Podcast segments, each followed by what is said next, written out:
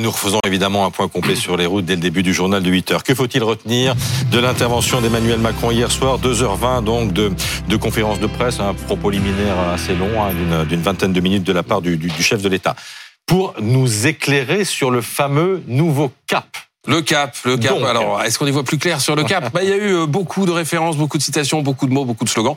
Pour ceux qui n'ont pas les refs, comme on dit aujourd'hui, j'ai fait euh, le boulot. J'ai d'abord cru qu'on avait changé de devise. Euh, ce qui a fait le succès de notre pays, c'est l'ordre et le progrès, a dit le président l'ordre et le progrès. Regardez, je vous ai mis le drapeau du Brésil parce que c'est exactement ce qui est écrit sur le drapeau du Brésil. Alors, cette petite phrase, elle est d'inspiration française. Elle est héritée du philosophe Auguste Comte, un des philosophes favoris euh, du président. Je rappelle juste que la phrase était plus ambitieuse. L'amour pour principe, l'ordre pour base, le progrès pour but. Là, on a perdu l'amour dans l'affaire. Le travail, l'ordre et le progrès, c'est ce qu'avait dit déjà Emmanuel Macron pour les 100 jours. Ensuite, il a parlé d'une France plus forte, une France plus juste. La France forte, c'était le slogan de qui?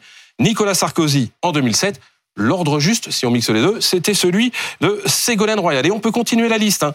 J'assume de continuer à présider au réel avec un, certain sens de l'idéal. Ça, c'est du Jaurès. Jaurès disait, il faut aller vers l'idéal et comprendre le réel. Et puis, la France du bon sens contre la France des tracas, ça vous fait penser à quoi? Le fameux arrêtons d'emmerder les Français de Georges Pompidou. Je vais même plus loin. Pour que la France reste la France, alors là, c'est carrément du Éric Zemmour dans le texte, dont on va voir l'affiche. Bref, le macronisme reste un patchwork, un attrape-tout, même si euh, le président de la République euh, vient quand même de lui donner un sacré coup de barre à droite. Et surtout quand on l'écoutait, justement, il y avait plus d'ordre que de progrès hein, dans ses propos. Oui, parce que le pays euh, s'est droitisé, parce qu'il y a des élections européennes qui approchent, et puis parce que l'adversaire, l'ennemi à combattre, c'est le Rassemblement national. Écoutez.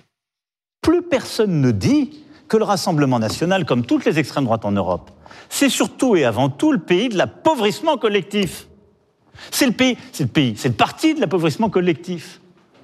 C'est le parti du mensonge, et ça le continue de l'être. C'est le parti qui continue à vous expliquer que la retraite à 60 ans est possible, sans vous expliquer comment la financer. Parti qui vous explique qu'il faut augmenter le SMIC, sans vous expliquer comment ça désindustrialisera pas le pays. C'est le parti qui continue de vous expliquer des choses impossibles sur le plan économique et social pour affaiblir. Donc on le voit, hein, beaucoup d'ordre pour combattre euh, le Rassemblement national et euh, pas beaucoup de progrès, vous le disiez Adeline, hein, durcissement des règles pour, euh, pour les chômeurs, augmentation des tarifs de l'électricité en février qui, qui est confirmée, doublement des franchises sur les médicaments, et puis surtout, chose assez rare, vous savez, cette fameuse promesse d'émancipation de la jeunesse, eh ben là on a eu un mea culpa du président hein, qui a dit je veux qu'on mette fin à cette France du ceci n'est pas pour moi, ceci n'est pas pour toi, et on a amélioré les choses, mais on les a pas radicalement changées, on est encore trop déterminé par le nom de famille, l'endroit où on est. Des annonces sur la jeunesse, des annonces sur l'éducation. D'un mot, Mathieu, vous les qualifiez comment ces annonces? Bah, Vintage, vintage. Hein. C'est d'ailleurs assez, assez drôle. Il a perdu, le, il a perdu le feu de la modernité, Emmanuel Macron. C'est, il, a, il voulait faire rentrer la France dans le 21e siècle. Il va piocher ses recettes dans le 20e siècle. Où est passée la Startup Nation? Vous l'avez entendu parler d'intelligence artificielle hier Non. On a eu un virage à droite. Ça, c'est vrai. À droite toute même. Et en marche arrière. Merci Mathieu.